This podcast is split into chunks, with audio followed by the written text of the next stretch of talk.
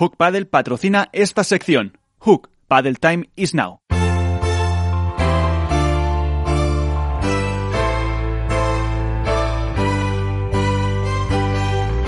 En esto es Paddle comienza el debate.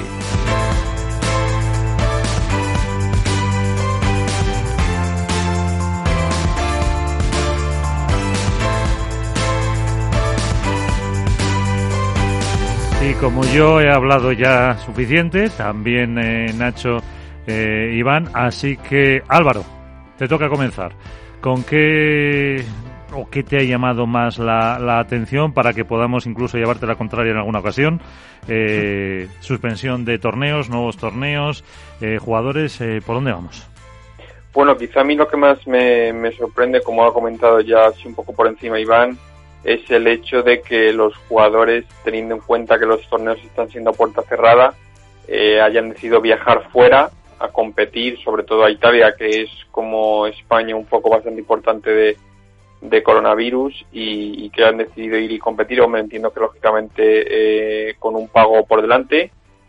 Eso por un lado y luego por otro el tema de los torneos que me, a ver, me apena lógicamente que Valladolid no se pueda disputar este año y en cambio se vayan a disputar otros como como el de como el de Menorca creo que Valladolid es una cita eh, principal una de las más importantes del calendario y que este año no se pueda jugar pues pierde bastante el pádel con, con su ausencia la verdad porque, eh, hombre, si es verdad y se supone, Iván o Nacho, que ahora para mm, este Adeslas Open tienen que volver a hacerse el, el, PCR, ¿no? Era el serológico, no me acuerdo uno de los dos, para, para poder competir. Hombre, claro. Cada torneo se tienen que presentar el, el último PCR, el último análisis, el ELISA o el que sea, eh, al menos, de, eh, pues con no sé si son cuatro días antes de que empiece el torneo. O sea, se los tienen que hacer sí o sí. Da igual donde se vayan a Italia. El, último ya no le vale. Tienen que hacerse como los jugadores. Cada jornada tienen que, o cada torneo tienen que hacerse un PCR. O sea, tienen que soltar otros 50 pavos. como poco, que un PCR son 120, 130, ¿eh? Eso te iba a decir, bueno, un análisis de sangre que te sale más barato, 60. Sí, sí, sí, sí. Por eso. Eh, ¿Tú también lo ves un poco un riesgo, Nacho? Lo de viajar a otros países, pues mira, eh, sí, lo que pasa es que, bueno, entiendo que mientras no haya prohibición ni nada, a ver, esto, esto ha ocurrido ahora, pero recordemos que cuando en marzo, el 8 de marzo, se jugó la final del, del Máster de Marbella, eh, con toda la situación ya que se venía, que fue no tardó unas semanas en decretarse el estado de alarma, eh, ya había jugadores que estaban en Italia, que en aquel momento era el verdadero foco de la pandemia, eh, ya había jugadores que habían ido a Italia a jugar ese fin de semana. Eh, desde luego es un riesgo. A mí en esta situación, si respetan las medidas de seguridad, cumplen los protocolos, etcétera, bueno, al final tampoco se puede paralizar el, este deporte o, este, o esta industria. la cuestión está en respetar un poco los protocolos, ser sensatos y, bueno y hacerlo con, con, cuidado y asumir el riesgo también. Esa es la, esa es la cuestión eso, es, eso, es, claro. Y entonces, eh, bueno, ahora hablaremos un poco de los eh, próximos torneos que eh, parece ser que van a ser con público, pero ¿por qué entonces se suspende Valladolid, Iván? Hombre, yo creo que es. Que parece lógico, de hecho.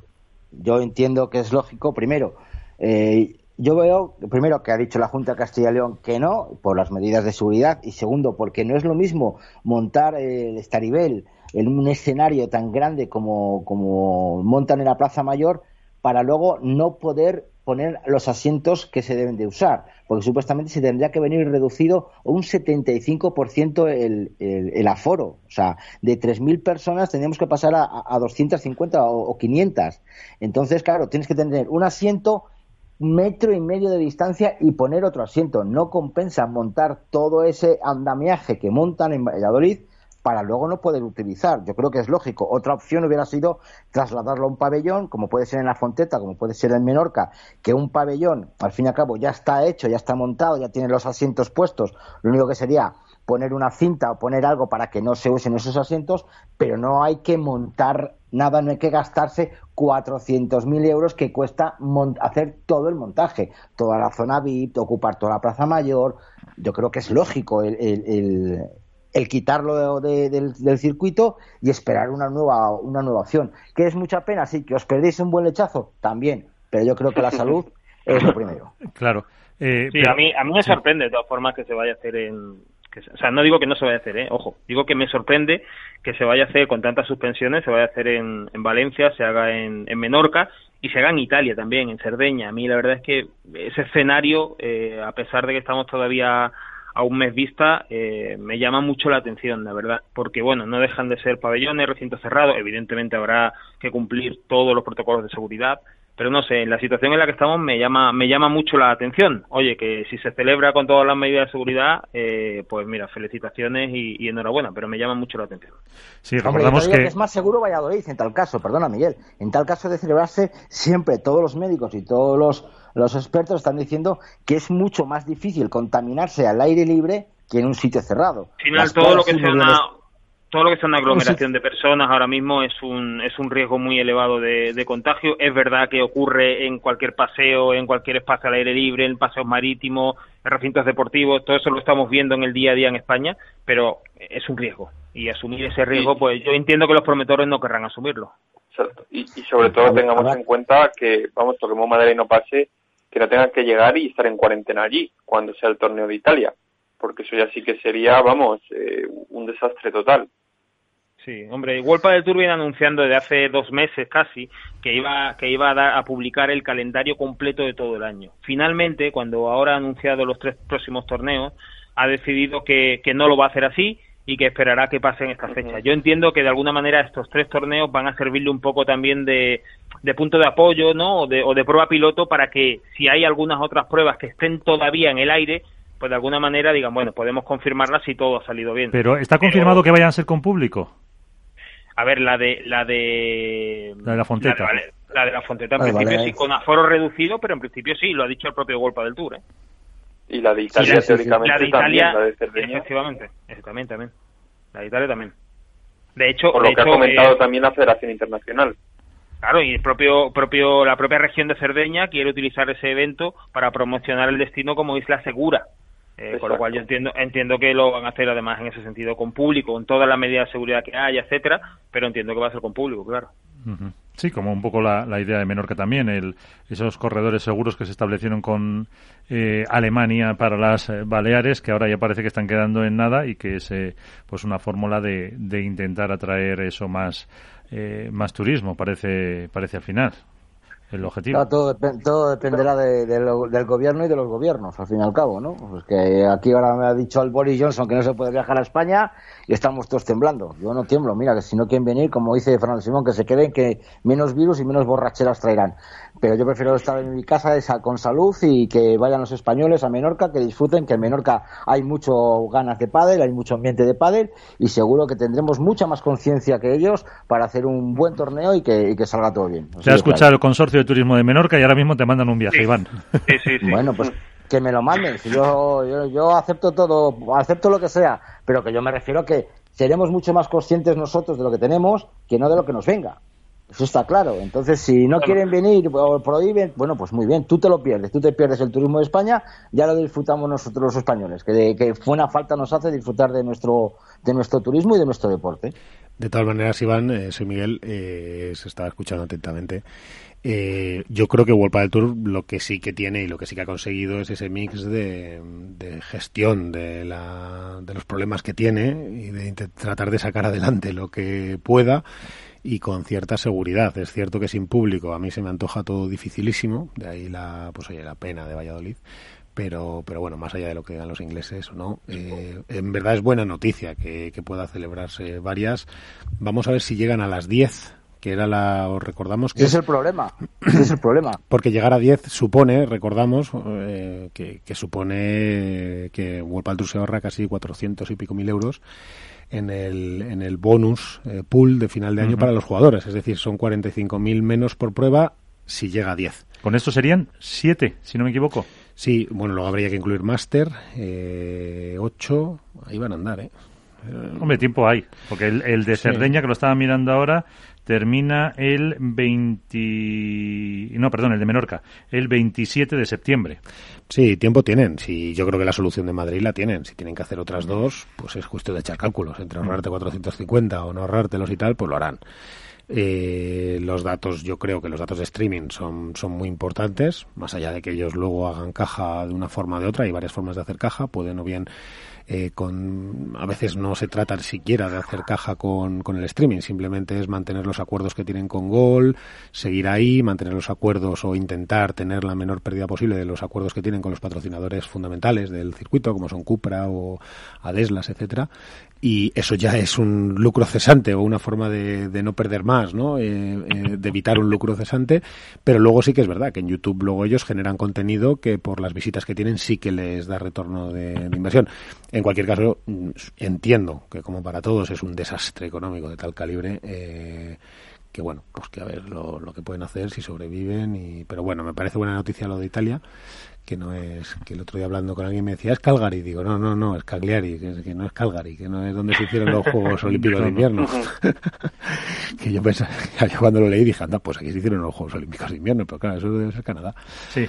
Así que bueno, vamos a ver cómo vamos a ver cómo evoluciona. Una pena, Iván, lo de Valladolid, ¿no? Yo creo que Pues sí, la verdad que sí, ya lo hemos comentado, es una lástima, pero es lógico. Yo creo que, que montar ese, todo ese andamiaje no era de recibo para luego poder solo montar 750 plazas, por ejemplo, 500, que es como volver a pues no sé, yo creo pues a 2011 más o menos o 2010, que ya se empezó cuando se empezó en la Plaza Mayor que éramos 500 y ahora estamos en 3.000.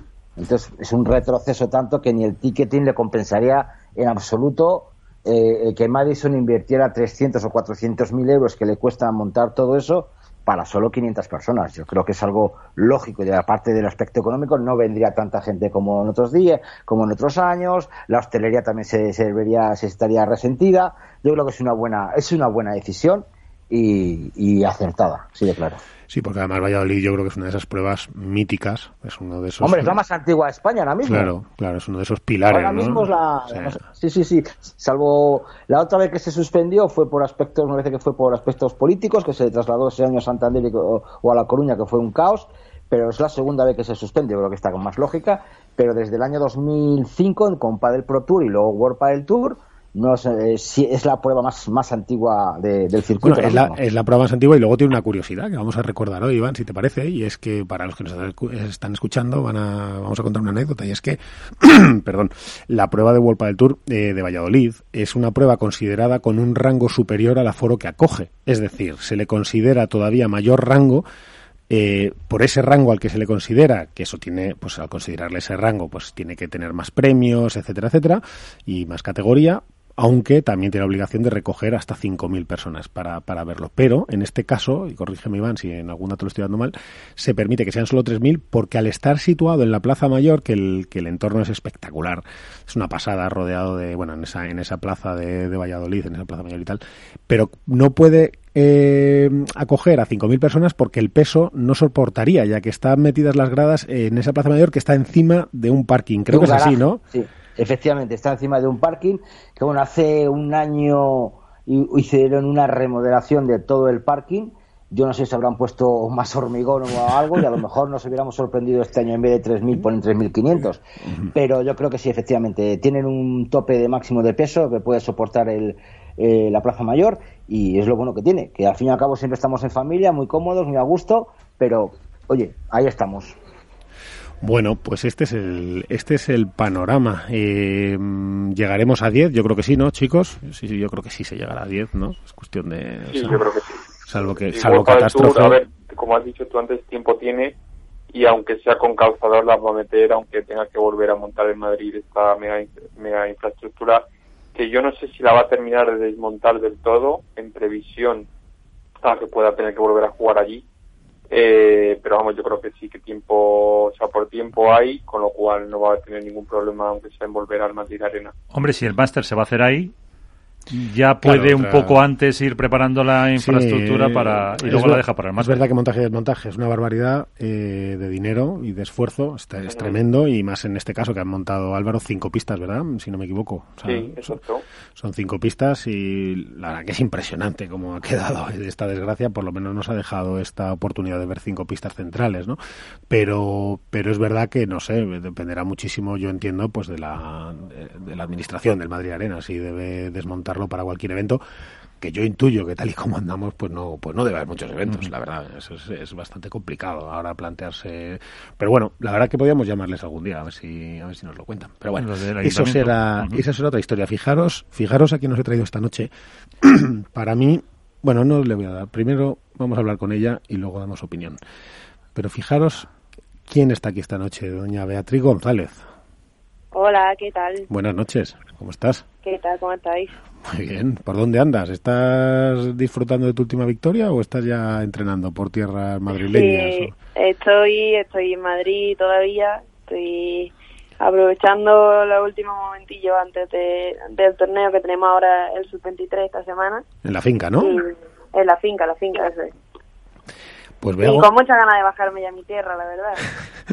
yo también, yo también tengo ganas de bajarme a tu tierra, porque aquí llevo en Madrid sin vacaciones y sin nada. O sea, que nos vamos todos a Málaga o qué?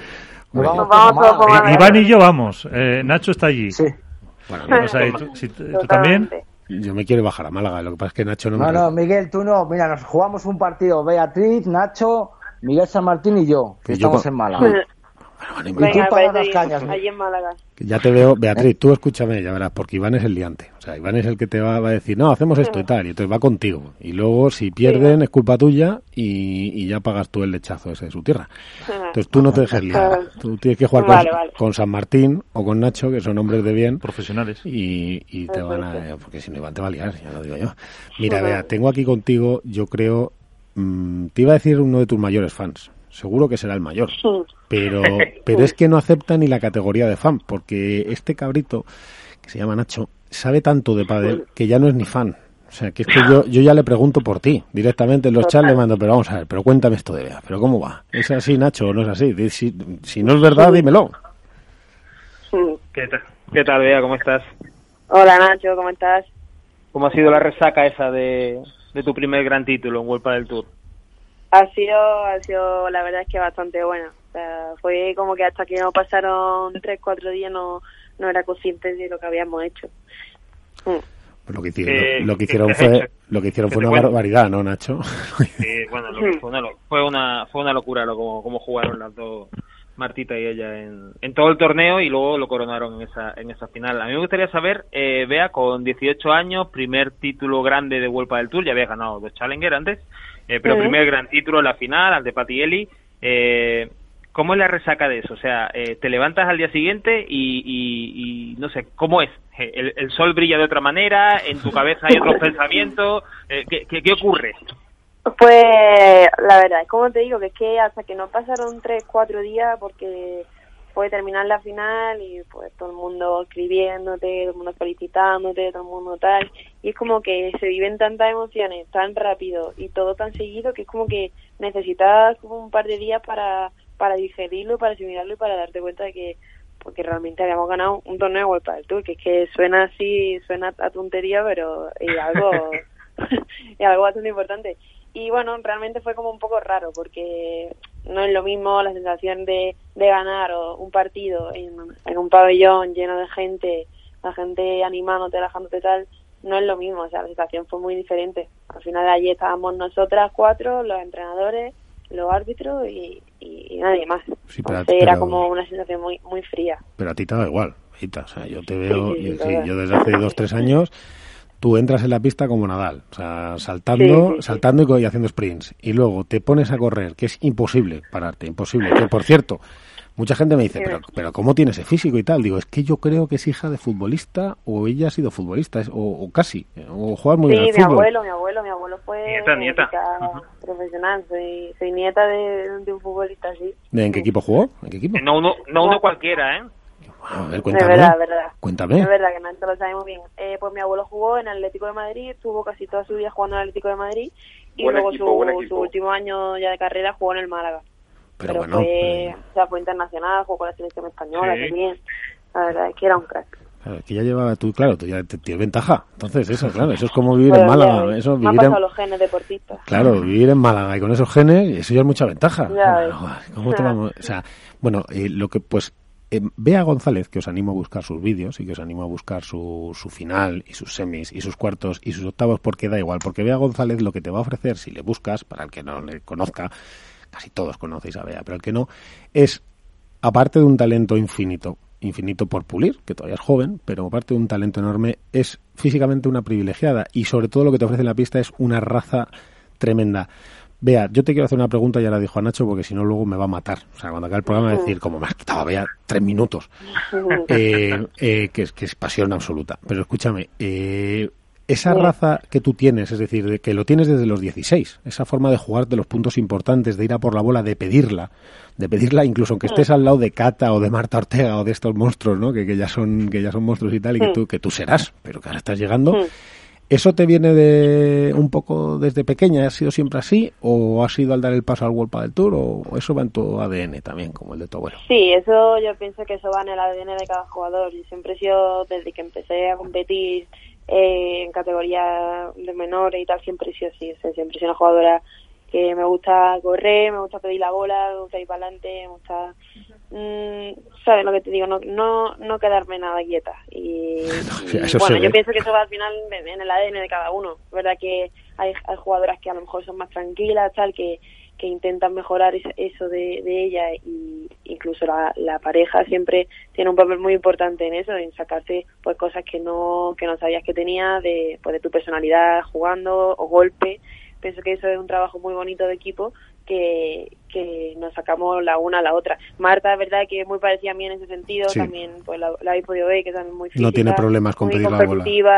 Entonces, eso hace que las dos pues nos saquemos esa parte de nosotras. Oye, Nacho, y ahora ya te la dejo. Dos cosas, vea. Eh, la primera, qué tal tu adaptación a Madrid, porque vea se viene con 17 años a Madrid y se pone aquí a hacer su carrera o lo que o lo que está haciendo y a entrenar con tal, es decir, deja su tierra natal, que no es fácil, que no es fácil, aunque ellos ya han dado más.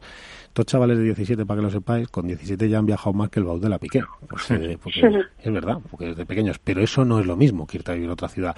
Eso por un lado, ¿qué tal llevas esa adaptación a Madrid, que además es una tierra más seca y diferente, un poco más hostil. Yo creo que y dos, lo del moño, que me lo tienes que contar. Así que responde en el orden que quieras. Lo del moño no tiene mucha historia, la verdad, es lo que ves, es lo que puedes ver, que no sé, es que no tiene más, no tiene ninguna explicación. Es como estoy cómoda y como me siento como segura con el pelo así. ¿Cómo puedes correr con tanto pelo? Pues si es que eso si es imposible. se te ve así, entre lo que te mueve. y al final el mismo te lo pongan como te lo pongas. Eso, eso no cambia. Además acaba desordenado siempre y entonces ya pareces así agitanadilla ya diciendo, mira, ya que ya le he dado todo. Y te quedará hasta miedo cuando armas. Pero bueno, ¿qué, tal? Y, y bueno, lo de Madrid, realmente ahora es cuando estoy empezando a notar un poco más, ahora en verano, porque bueno, en invierno entre que había un montón de torneos, viajábamos mucho, estaba también en la universidad, era como que... ¿A qué universidad vas? ¿Qué estás haciendo? ¿Qué estás estudiando? ¿Qué? ¿Qué estás Estoy estudiando CAF, ah, eh, lo que era antes INEF. Lo que era INEF, sí. Bueno, ¿en qué universidad? Y, y bueno, ahora acabo de terminar primero y ahora en septiembre empiezo segundo.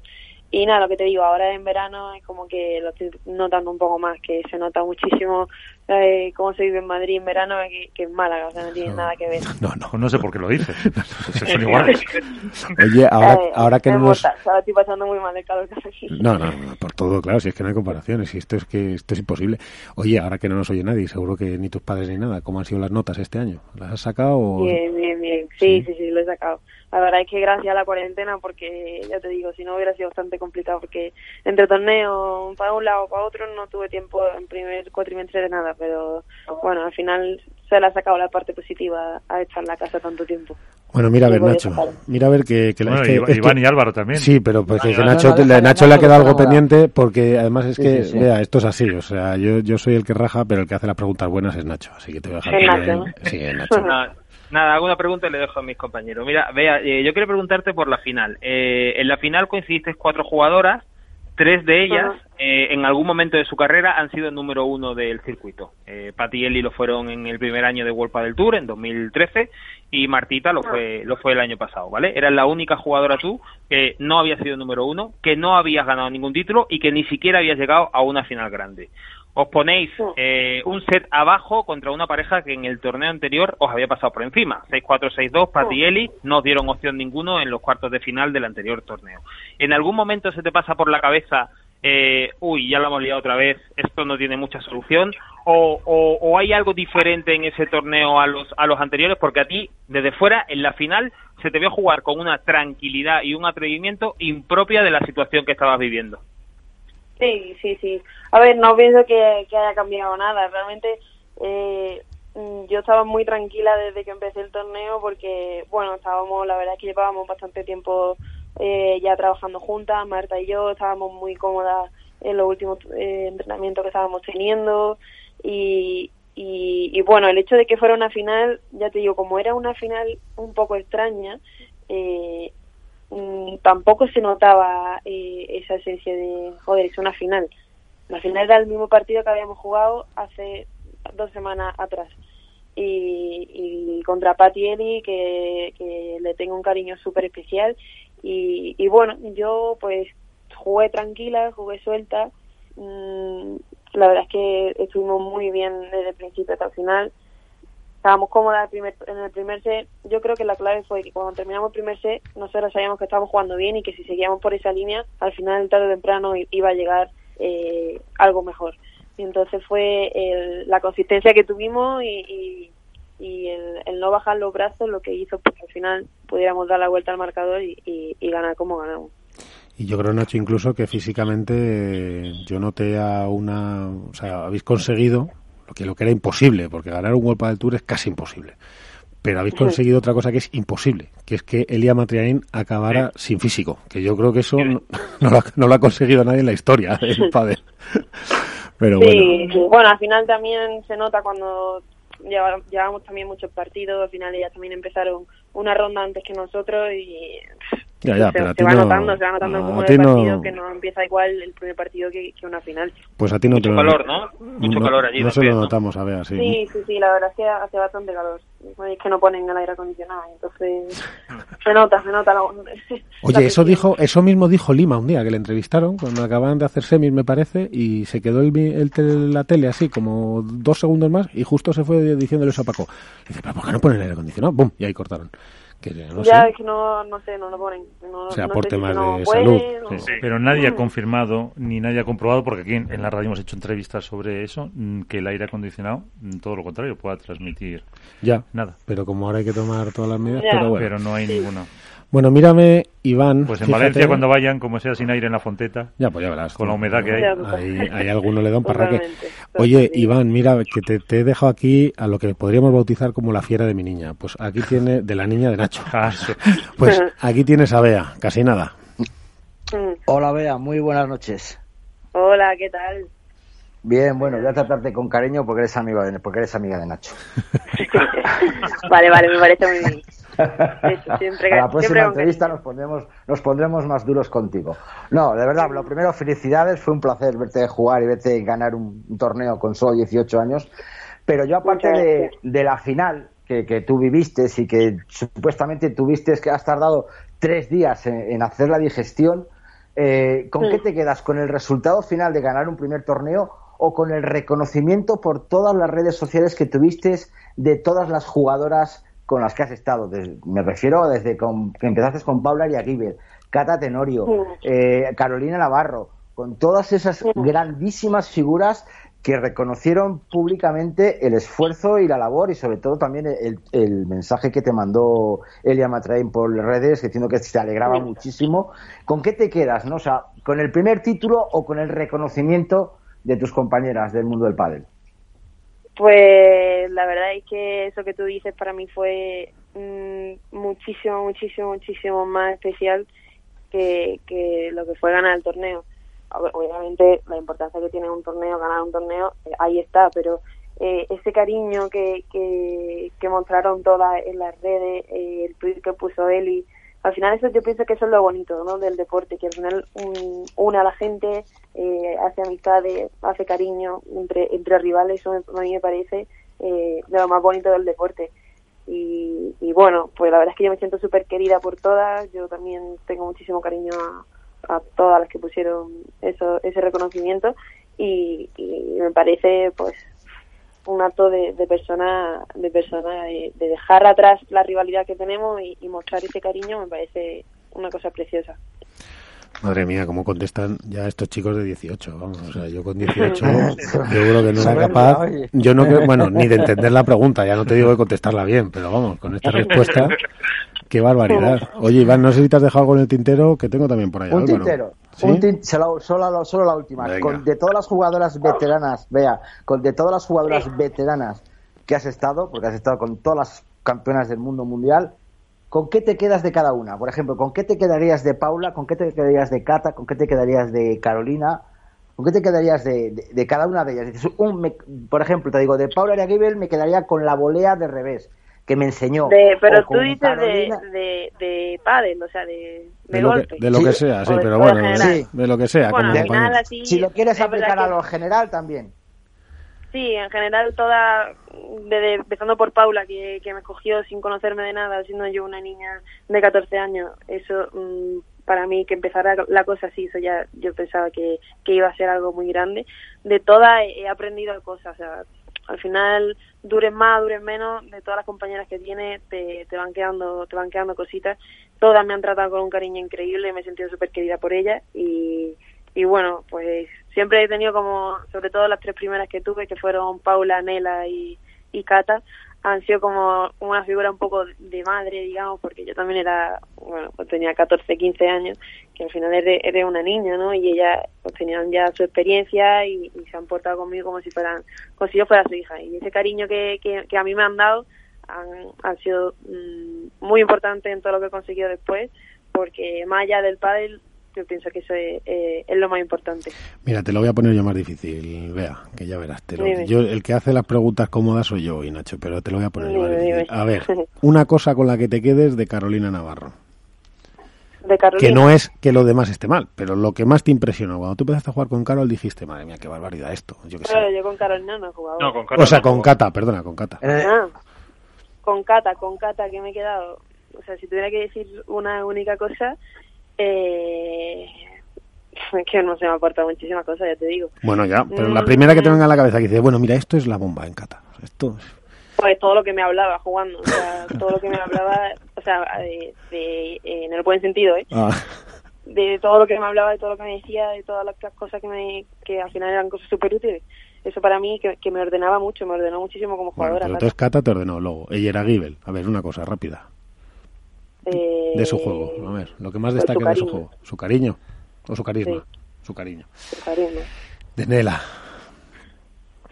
Vamos a ir una a una al final. Ya está, pues y con, eso, y con eso vale. y con eso vale. Porque si te pregunto por Delphi, me vas a acabar, le vas a acabar contando a todo el mundo que sois íntimas amigas y entonces ya está, vas a decir que todo. Así que me falta Nela. De Nela me quedo, pues lo mismo que Paula, su carisma y su cariño con el que me trató y, y que nos hemos hecho muy buenas amigas. Bueno, oye, te voy a darte paso con Álvaro también, de, de, Vale. de, de, Pa- de Padel Spain. Pero eh, tu jugadora de- desde pequeña, esa jugadora que siempre has, que ha sido tu ídolo, ¿has admirado? Eh, pues si tuviera que elegir una sería Carolina. Carolina Navarro. Bueno, Álvaro, aquí tienes a Beatriz González, casi nada lo del ojo. Muy buenas, Bea, ¿qué tal? Hola Álvaro, ¿qué tal? Bueno, darte la enhorabuena como mis compañeros y luego preguntarte un poco relacionado con lo que te ha dicho Iván.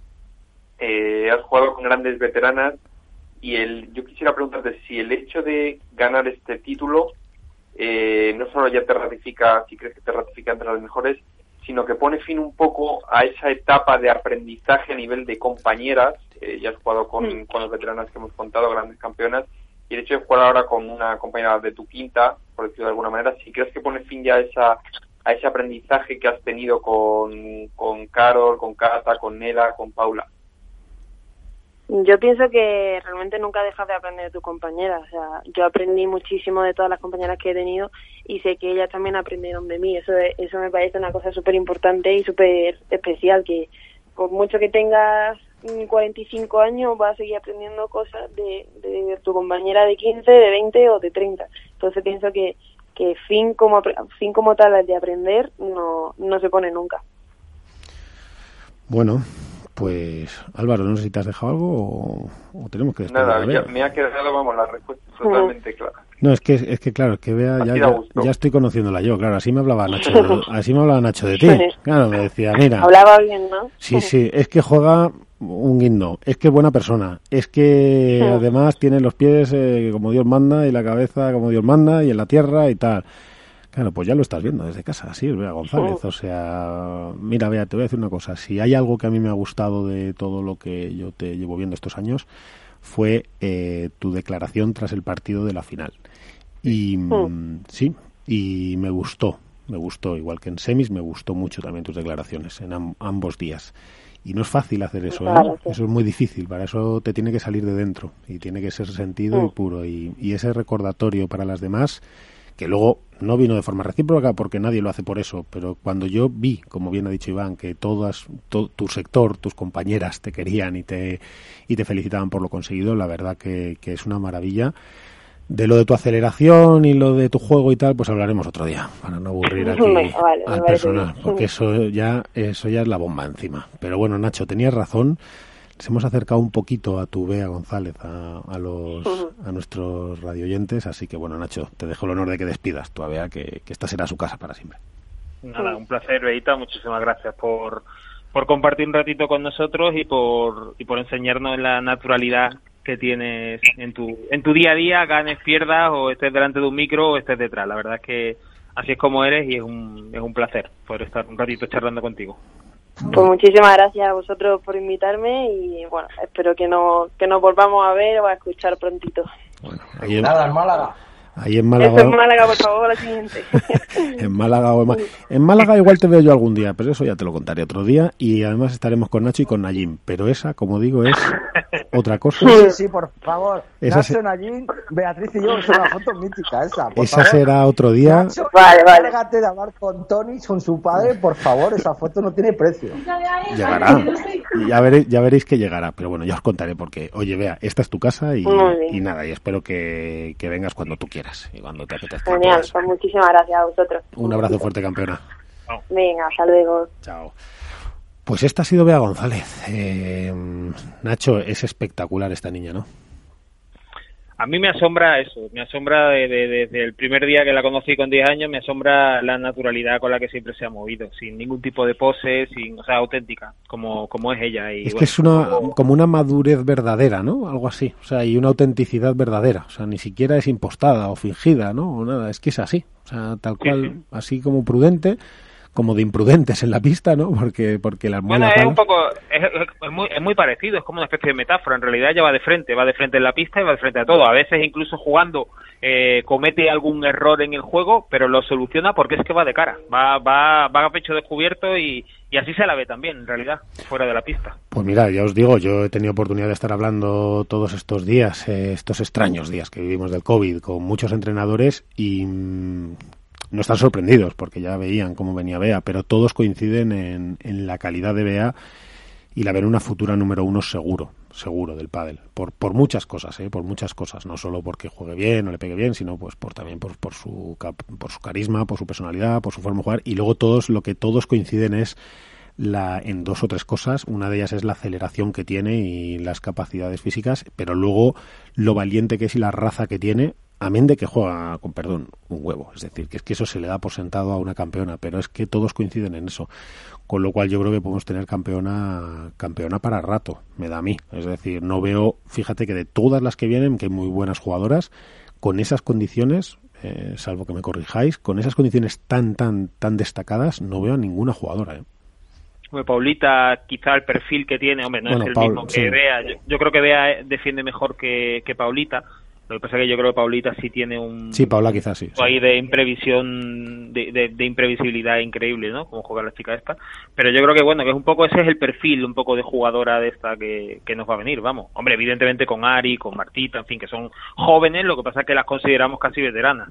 Sí, es verdad que nos hemos acostumbrado a vivir con ellas ya, bueno, con Paula dos años, pero con las demás tres o cuatro, y ya nos parecen veteranas, y no, son muy jóvenes. Tienes razón que Ari, José María, Martita Ortega y y bueno, y algunas más, y del final, pero bueno, vea, quizás sorprenda por su edad, por lo temprano, pero por lo temprano en la forma de jugar, no de conseguir los resultados, sino por esa forma descarada, ¿no? De raza y de irse de frente hacia adelante y no tener, es verdad que no le pesa la bola, es verdad, y no le pesa correr hacia atrás, pero claro que eso es una ventaja, porque como tiene ese físico tan privilegiado, tan privilegiado, es que puede hacer cosas, probablemente ella ya puede hacer cosas eh, que tiene en su cabeza que a lo mejor alguna otra jugadora, ¿no? A la hora de defender, a la hora de atacar, a la hora de, irse para adelante, para atrás, que tiene un poco que ver también, ¿no? No sé qué os parece, como los Lebron y Galán de ahora, ¿no? Que se van adelante con cualquier bola, que te buscan una volea intermedia de transición para meterse en la siguiente sin miedo, que se van a la volea contra volea, que se van al pecho, que ¿no? Yo creo que es un poco ese, es como una, me parece a mí que es como una evolución, ¿no? Del pádel de, de las chicas.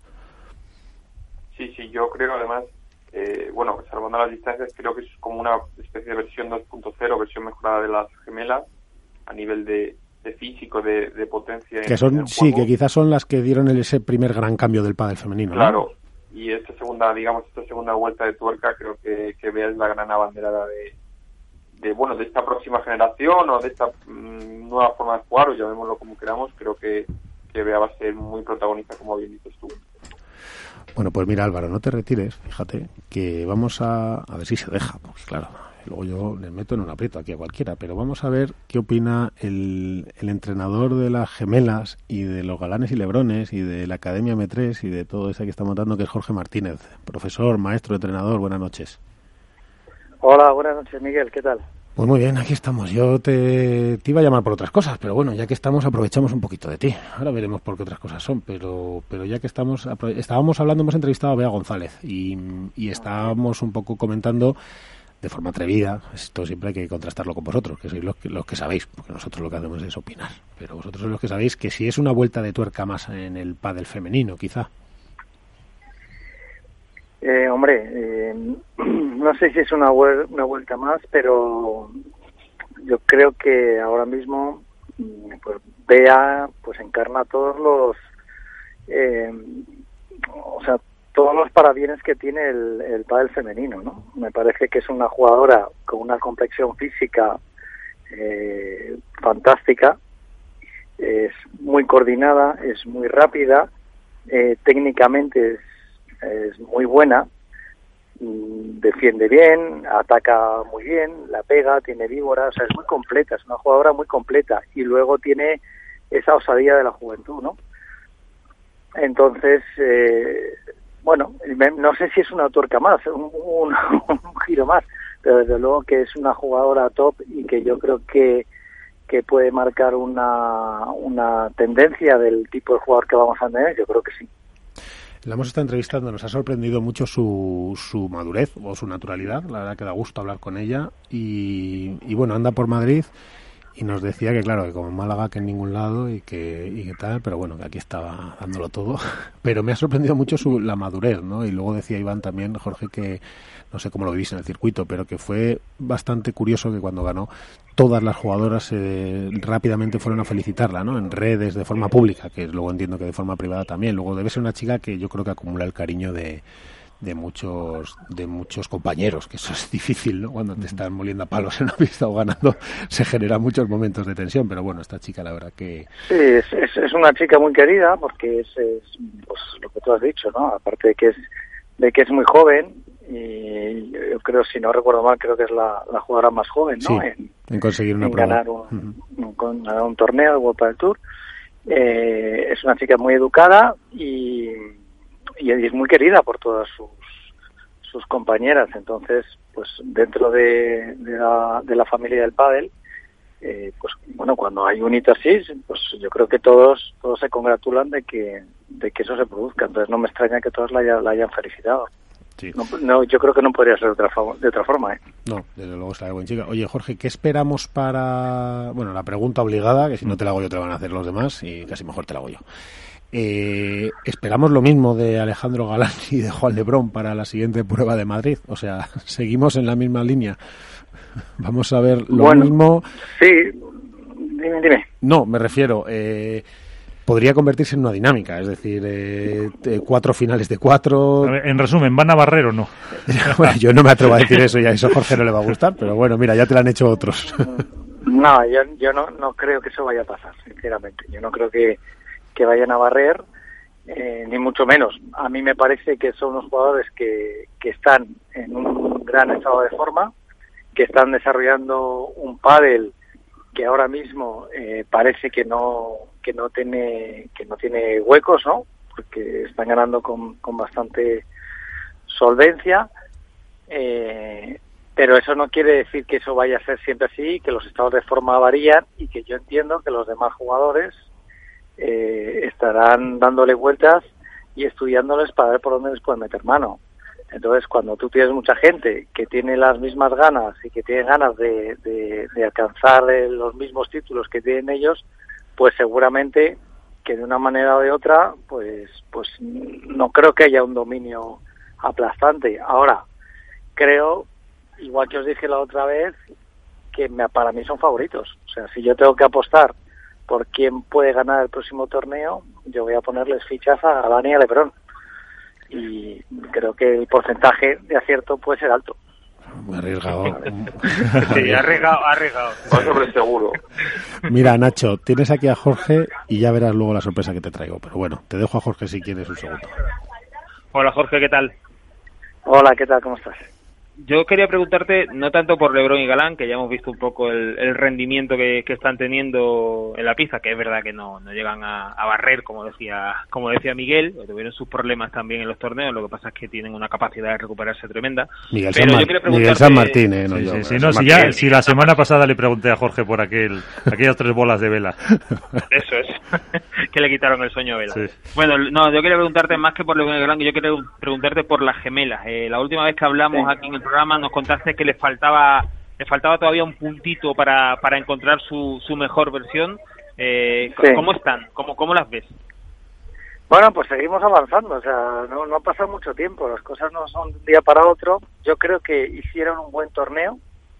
Eh, trabajamos mucho en los partidos anteriores, eh, al que perdimos con Bea y con, y con, y con Marta, que al final fueron las que ganaron el torneo, ¿no? Y nos fuimos al tercer set jugando un buen pádel. Eh, yo creo que tenemos un poco la... Eh, no nos está sonriendo demasiado la fortuna con los puntos de oro. La fortuna entre comillas, ¿no? Porque los puntos de oro hay que jugarlos, hay que jugarlos con decisión y, y yo creo que, que ahí, eh, ahí fueron superiores ellas. No, no, no tanto en el cómputo global del partido, pero sí que las oportunidades eh, Marta y, Bea las aprovecharon mejor, le sacaron mayor rendimiento. Pero yo, dentro del, del, de cómo venían jugando, de la, del proceso que tienen, ¿no? Me parece que jugaron, que jugaron, jugaron bien, que jugaron bien. Si siguen en esa línea, pues yo creo que, que podrán hacer buenos resultados, pero eh, oye, fijaros cómo está el padre femenino igualado, ¿no? Si comparas un torneo con el otro, eh, prácticamente no sé si repitió una semifinalista, ¿no? Las demás no, no estuvieron. La, la, final fue, fue inédita. Entonces eso quiere decir que hay mucha igualdad, ¿sabes? Que, que es difícil, que no está fácil meterse en las rondas finales y está muy difícil ganar un torneo. Y las gemelas están en ese proceso de ir mejorando. Si siguen así, yo creo que lo van a conseguir. Pero están en, yo digo que están en proceso. También yo creo que os dije que progresan adecuadamente y me parece que esa es, esa es la descripción. Oye, pero Jorge, pero estas son dos fieras, o sea, ¿cómo, cómo se contiene a dos, a dos, a dos fieras que llevan ganando tantísimos años, cinco años, número uno, etcétera? O sea, es fácil de, explicarles, pues que ahora hay que esperar. No, no, es fácil porque, claro, ellas no entienden que no, que no, que no estén ganando. O sea, digamos que hay un, un cierto nivel de frustración cuando no consigues el objetivo pero es que hay que ponerlas, todo hay que ponerlo en contexto. Si lo sacas de contexto, pues decir, oh, esto es una barbaridad. Si lo pones en contexto, pues no es ninguna barbaridad, ¿no? Porque, oye, has perdido con Marrero y con y con esta chica, con Paula, que, que, venían de ganar el último torneo, que estaban jugando muy bien y que juegan muy bien. No os voy a descubrir a Marrero y a Paula y luego en el siguiente torneo has perdido con, las, que a la postre han desarrollado el mejor pádel de esa semana. Sí. las cosas puestas en contexto, pues eso es lo que hay que hacerle entender al jugador, que aún así, oye, hay un, hay un reto por delante. Al final yo creo que es un reto y yo creo que ellas lo van a aceptar y así lo tienen que entender. Y, muchas veces sabemos eh, que los resultados están muy fuera de, de nuestro alcance. O sea, no depende, en gran medida no depende de nosotros si ganamos o, o, perdemos. Lo que sí depende es el rendimiento que tengas. Si tienes un buen rendimiento es más fácil que ganes. Pero si tienes un excelente rendimiento y el, y el rival tiene un rendimiento un poquito mejor, te gana. Entonces, no está todo en, en, nuestra mano. En nuestra mano está el ir mejorando cada día. Y eso es lo que tienen que entender ellas y ese es el camino que estamos, que estamos abordando. Bueno, pues vamos a ver, vamos a ver cómo evoluciona eso. La verdad es que parece como que la gente, ¿no? Eh, Iván tiene tantas ganas de gemelas, ¿no? es como estamos todos ahí, venga, venga, ya que ya. Que sí, este, sí, yo tengo, yo tengo, ganas de, de, que les haga un buen torneo. Que las gemelas están, Iván, es que también igual les exigimos muchísimo, ¿no, Iván? No, o sea, claro, todo claro, lo que no sea ganar. las-. No, no, no, las gemelas están. El tema es que también están las otras. Y hemos visto que el pádel femenino de este año es el más disputado de, de, la historia porque son tres torneos, tres campeonas, tres parejas distintas. O sea, las gemelas están. Lo que pasa, pues bueno, pues hay que mirar también cómo están las otras, los, los cruces ahora en, las chicas se miran con lupa. Yo me imagino que Jorge cuando sale los cuadros, eh, me imagino que será cholista como Álvaro, irá partido a partido, pero, pero que tiene que tiene que ir viendo eh, con quién puede jugar, cómo puede jugar y las posibilidades que, que tienen. Yo me imagino que ella igual es una abogada lo que voy a preguntar, pero ¿te esperabas perder con Marta y con Bea? Hombre, nosotros no esperamos perder nunca. Eh, efectivamente. Ahora, que, que entra, te digo, ¿no? Pero que, no sabes cómo están las otras. Por, por supuesto que entraba dentro del abanico de posibilidades. ¿no? Como dice, como me dijo, como dice mi hijo Víctor, dice, mira, papá, no voy a ir a ver el partido porque ya sé lo que va a pasar. Y lo que va a pasar, dice, pues que unos ganan y otros pierden. Digo, pues efectivamente. esto es así. Esto es tan evidente Ese como chico sí tan que obvio sabe, como ese así. chico sí que sabe. O sea, claro, o sea, o ganamos o perdemos. ¿Entra dentro de nuestras posibilidades perder? Pues claro, que lo tenemos en cuenta. Sí, que teníamos el, el antecedente que en Marbella nos pasaron por encima. Pues claro que lo tenemos. Claro que lo tenemos. Sí, no, ha- Jorge, no ha, pero no ha yo sido ninguna, cosa, ninguna barbaridad que hayamos perdido con las que ganaron el torneo, con las campeonas. Sí, pero yo quería preguntarte una cosa, Jorge. Vosotros no sé si tenéis algún tipo de comunicación con lo que estaba pasando en otras pistas, ¿no? Porque nosotros lo comentábamos en el chat y más concretamente Nacho, cuando ibais perdiendo el primer set abajo con Martita y Bea, decía, decía Nacho, y perdóname que te lo quite Nacho, ¿eh? le, le decía, yo soy Jorge Martínez y las digo a la Salayeto, están perdiendo las AES contra Riera Araujo y tenéis una semifinal fácil. Con esa sola iniciativa ya, las gemelas se tenían que revo- revolucionar para, para ganar el partido. No teníais ese tipo de comunicación con otras pistas, ¿no? Yo hubiese- No, no, ni, ni- ni lo tenemos, ni si lo hubiéramos tenido, eh, si lo hubiera sabido, lo, lo hubiera puesto encima de la mesa como un elemento de motivación. O sea, si, si Alejandra, claro, si Alejandra y, y, Y Ariana. y Ari pierden con Araujo y con no seguro supongo que no es un regalo. Supongo que es que Araujo y, y ah, Riera. Reiré y Rie- Y Riera, Riera estarán jugando muy bien.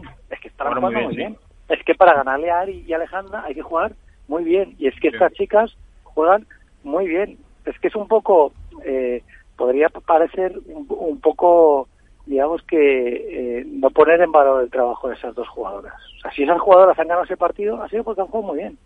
No hay una semifinal fácil cuando ganas a la pareja de serie número uno o número dos.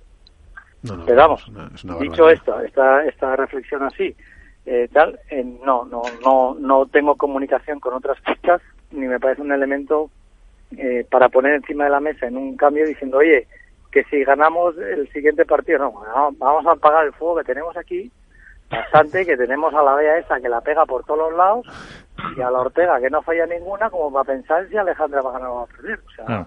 Oye, que por cierto, Jorge, que lo, muy lejos. que lo que por cierto, ya hablando de esto, lo que es lo que no tenéis, yo creo desde desde hace un año o dos, corrígeme, igual estoy equivocado, ¿eh? pero creo recordar, no tenéis tablets, ¿no? No podéis meter tablets los entrenadores en, en los coaches, ¿no? En los Sí, coaching. Bueno, eso es, un- es, una, es una normativa que puso World del Tour, en la que no, no sé exactamente el, motivo, pues, podría ser porque no tuviéramos la posibilidad de tener ayuda externa, por no meter ningún elemento electrónico. Mm, Yo imagino que esto recapaci- recapacitarán y lo, y lo quitarán, porque no me, no me, me- eh, no me parece que tenga mucho sentido, la verdad, no me parece que sea en el mundo en el que vivimos, en que todos los técnicos de todos los deportes, Tienen no scouting, está solo el técnico, tiene un equipo detrás, de scouting, sí. ¿no? Que les va pasando información constante de lo que pasa en un partido de fútbol o de baloncesto o de tenis o de lo que sea, ¿no? Eh, no, no, no parece que tenga mucho mucho sentido. No, Bueno, la- sus móviles razones tampoco. tendrían, sus razones tendrían. Pero móviles yo no, no, no, creo que solamente... móviles no tampoco. convencido. ¿Eh? Jo- Jorge, móviles tampoco. No, no, nada, no, ningún, Ningún aparato electrónico. No, ni siquiera, ni siquiera hay que oírla, pero podrías incluso tener un reloj y tal, pero vamos, que si ya te lo dicen, que es que no, si la, si la norma es esa, Eh, Sí, pues nada. conectas tu móvil, desconectas tu, tu tablet y te vas con, con la libreta. Y ya está, pero a mí me parece que es una medida que no tiene sentido. Aunque, aun- incluso, aunque no tuvieras ningún tipo de conexión, es decir, ello de que voy a llevar mi iPad y no tengo conexión. Es que yo aquí registro el partido, para mí, tener el partido registrado en un iPad es mucho más fácil para todo, para mi control posterior, para mis notas, para, para acceder, que ir con cuadernos. Al final voy a tener que llevar un cuaderno, con, sea, una mochila con cinco cuadernos de los partidos anteriores, ¿no? Para poder registrar mis anotaciones y tal. Pues no, no, no, para mí no, no, no tiene mucha... que igual me lo explican y, y, lo, y, y lo puedo entender, pero la explicación que a mí me han dado a mí no me ha convencido, pero yo no hago la norma. Eso está claro. Que no la, que no la haces está Yo claro. la, ca- la acato como tiene que ser. Como, como debe ser. los fabricantes de cuadernos y Vic eh, se lo agradecerán a, a, a World del Tour. Sí, lo que no sé si la tecnología y la evolución. Oye, eh, mira, Jorge, yo creo, yo quiero presentarle a Álvaro. Álvaro, estate por ahí atento, que fíjate que te voy a presentar a un cholista que vas a alucinar. Jorge, Me gusta, me gusta. ¿Cuál es el mayor fan, yo creo, de, de, de, de ti, de las gemelas y de los galanes? Es Víctor, ¿no? Pues sí, está... Tú tienes ahí a Víctor que quiero charlar con él, porque contigo ya he hablado de todo. Yo lo que quiero es hablar con Sí, Víctor. espera, te lo voy a pasar. Espera. ¿Ya? Víctor, Ya puedes hablar, Víctor. Hola. Víctor, ¿cómo estás? Soy Miguel. Bien. Un poquito nerviosito. Bueno, eso no puedes estar porque tú eres un profesional. Si ya has hablado con Cantizano y con otros, ¿no? Oye, Sí, Víctor, aunque, aunque ya estoy relajado, pero... pues mira, Víctor es el hijo de Jorge y es el mayor fan de, de- de Jorge, claro, de Jorge Martínez. Que, Víctor, tú cuando ves a las gemelas jugar y a los lebrones y a los ganal- a galanes, ¿tú te pones nervioso por porque ganen o pierdan ellos o por, o por papá? Porque dices, "Ay, me cachis en la mano, a ver, papá, que no va a entrar esta bola. O sea, ¿qué, qué eres? ¿Más fan de, de tu padre o de los jugadores? De los jugadores. Ah, pero bueno. Pero como- ¿Y cuál es tu jugador favorito, Víctor? ¡Galán! Galán. Galán. ¿Y de, ¿Y de chicas? Majo Ah, Majo. y Mapi. Majo de Mapi. Oye, y mira, pues mira, Al- te voy a presentar, eh, Víctor, a Álvaro. Mira, Álvaro, Víctor es, bueno, cholista, porque tú eres del Atlético de Madrid, ¿no, Víctor? Y además me consta, Álvaro, que Víctor habla con constantemente con varios jugadores. ¿Con qué jugadores te hablas si te mandan mensajes por WhatsApp, Víctor? Co- Con Morata y con Llorente. Y con, y con el portero, ¿cómo se llama el portero? O Black. O Black. ¿Y cuál es tu favorito? Morata. Morata. Bueno, pues eh, mira, eh, Álvaro, aquí tienes a Víctor, que es un seguidor del Atlético para, para pesar de su padre, claro, porque ha sido así, ha nacido con, Nada, con la raza atlética. muy listo. Y, y tú fíjate, Víctor, tendremos algún día que quedar aquí con, toda, con todos los que están aquí en la mesa. de- y te tienes que venir un día a la radio, ¿eh? Vale, me vengo un día. Bueno, ¿tuviste la última final? ¿Tuviste la última final? De, de Sí. Lebron y de Galán. Ganaron Galán y Lebron. Me dejaron impresionado. Deja- pues impresionado, ¿por qué? Pues si ya estaban haciéndolo más veces, eso, de ganar así, fácil. Pero es que jugaron muy bien. ¿Y qué es lo que más te impresiona? ¿Qué es lo que te impresiona más de cada uno de ellos, de Lebron y de Galán? El golpe. El golpe, claro. El, golpe. Es que, Cuando rematan. Sí. claro, que El le- golpe con mayúsculas. el golpe con mayúsculas, ¿verdad, Nacho? Es que, Le- porque Lebron es así como, como, como embrujado, como todo talento, ¿verdad? Y Galán es que es la fuerza, ¿no? Es la potencia, o sea, que Sí, si tú jugases al pádel jugarías como Galán, ¿verdad? sí, jugaría como Galán. Pues yo también. Yo si jugara al pádel y fuera capaz de darle a la bola también intentaría como Galán. Pero eso es, eso es dificilísimo, Víctor. Si es que eso es imposible. Si es que esos son muy buenos. ¿Tú quién crees que les puede ganar a Lebron y a Galán? Que sí, les puedo ganar. ¿Sí? ¿Tú sí? Ay. No, eh, claro, nos ha fastidiado. Que no te he escuchado, hablabas bajito y no te he escuchado. Claro. Pero ¿quién, ¿tú qué, qué pareja crees que les puede poner las cosas más difíciles a Lebron y a Galán? ¿Quién les puede ganar? Creo que les podían ganar. Tello en Chingoto. ¿no? Ah, mira, Mira, mira. no está mal tirado. Bueno, pues nada. Lo apuntamos para la porra. Tello y Chingoto para mí son los más complicados. Bueno, pues, pues escúchame, pues eso díselo a tu padre, para que esté atento, no sea que se le vaya a pasar ese detalle. ¿Eh? Sí, sí. Bueno. Oye, Víctor, a ver si te vienes un día por aquí conmigo y te enseño la radio y hacemos un programa aquí de muerte, porque la gente no sabe Vale. la cantidad de cosas que tú sabes de pádel, eso no lo sabe nadie. Que tú de- desde que tienes un año ya estabas ahí en las pistas. Así que un día te vienes Mm. conmigo y nos hacemos aquí el programa mano a mano, ¿vale? Vale, Bueno, pásame a tu padre, anda, que me despido de él.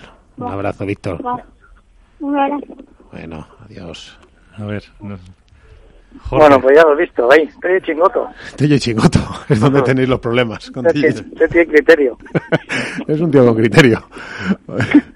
Oye, Jorge, un millón de, de gracias. Qué maravilla poder hablar con, con Víctor. Era un tema que tenía yo pendiente en el alma y en el corazón hacerlo para que Sí, estuviera. sí, usted es, un, es un chaval fantástico, así que bueno, muchas gracias, muchas gracias. Bueno, faltaría más. Gracias A a, ti. Esta es tu casa y, y nada, seguiremos abusando de tus conocimientos cuando necesitemos.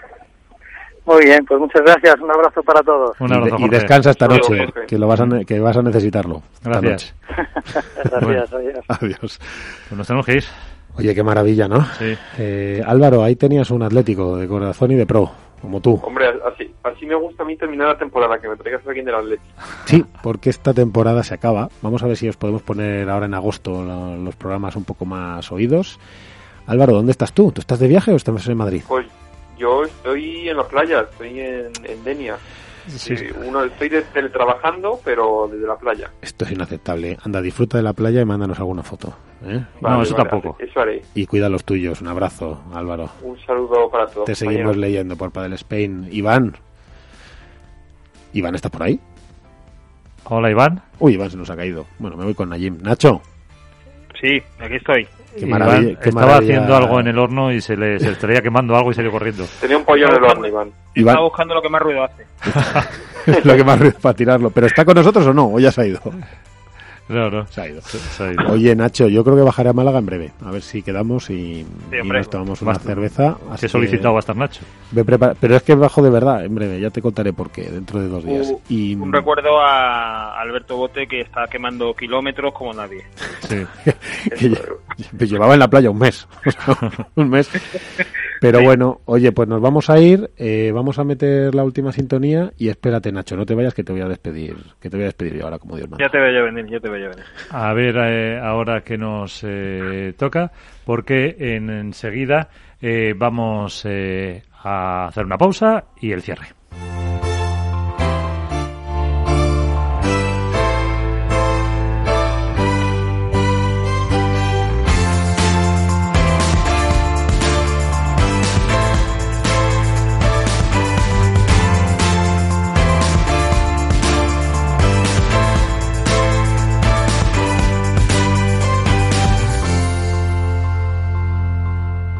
Hook Paddle ha patrocinado esta sección. Hook Paddle Time is now.